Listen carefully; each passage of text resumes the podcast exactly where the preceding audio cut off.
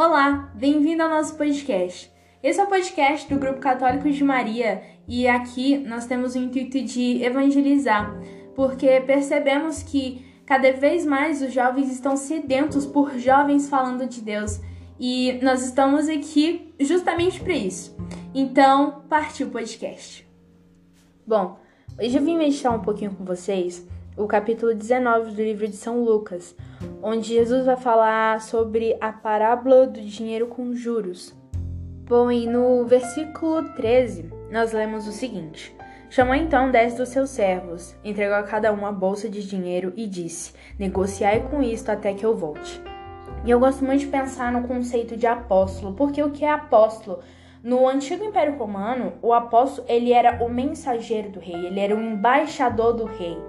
E quando ele chegava numa sociedade, num lugar, ele tinha a missão de implantar uma cultura, ele tinha a missão de instaurar uma nova forma de governo. Ele era ali a presença do rei. Então ele modificava toda aquela cultura para que quando o rei chegasse, ele se sentisse em casa. E nós somos filhos do grande rei. Nós temos essa missão de ser apóstolos. Então, que nós lutamos todos os dias para modificar esse mundo para que quando o rei voltar, ele se sinta em casa, porque no Antigo Testamento Jesus falou que viria e de fato ele veio. E no Novo Testamento ele fala que vai voltar. Então nós temos que crer que ele vai voltar e de fato preparar os nossos corações e o mundo para isso. Um pouquinho mais adiante, no versículo 14, nós vamos ler o seguinte: Seus cidadãos, porém, tinham aversão a ele e enviaram uma embaixada atrás dele, dizendo: Não queremos que este homem reine sobre nós. Mas o homem foi nomeado rei e voltou. E nós estamos num mundo onde ninguém mais crê em Deus, que muitas pessoas acham que ele não reina, mas aqui a gente vê claramente, mas o homem foi nomeado rei e voltou. Então, independente se as pessoas gostem ou não, Jesus de fato é rei e ele reina sobre nós.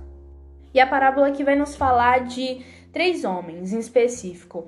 O primeiro que recebeu a bolsa de dinheiro multiplicou em dez vezes o valor e o segundo multiplicou em cinco, mas o terceiro ele pegou o dinheiro, guardou num lenço e não multiplicou. E quando o Senhor pediu o dinheiro dele de volta, ele entregou aquela quantia que o rei tinha entregado. Mas não é isso que deve ser feito, não é isso que Jesus quer de nós. Ele nos entregou dons e ele espera que nós multipliquemos isso.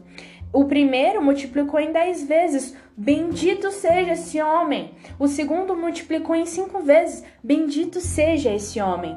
Então, nós recebemos dons e nós temos que multiplicar esses dons porque nós somos apóstolos e temos que usar os nossos dons justamente para preparar esse mundo para quando rei chegar.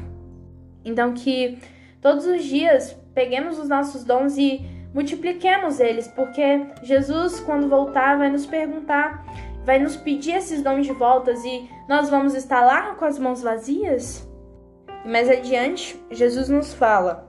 Ele respondeu: Eu vos digo, e todo aquele que tem será dado, mas aquele que não tem, até mesmo o que tem lhe será tirado.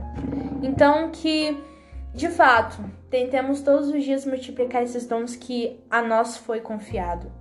E o que pode mais nos assustar é no versículo 27. E quanto a esses meus inimigos, que não queriam que eu reinasse sobre eles, trazei-os aqui e matai-os na minha frente. E essa morte ela é muito preocupante porque é a morte da alma, é a condenação ao inferno. Então, todos os dias lembrar disso e o inferno é estar longe da presença de Deus e nós não fomos criados para estar longe de Deus. Bom, essa foi a meditação. Eu espero ter tocado seu coração ou ter feito você pensar. E até a próxima. Salve Maria!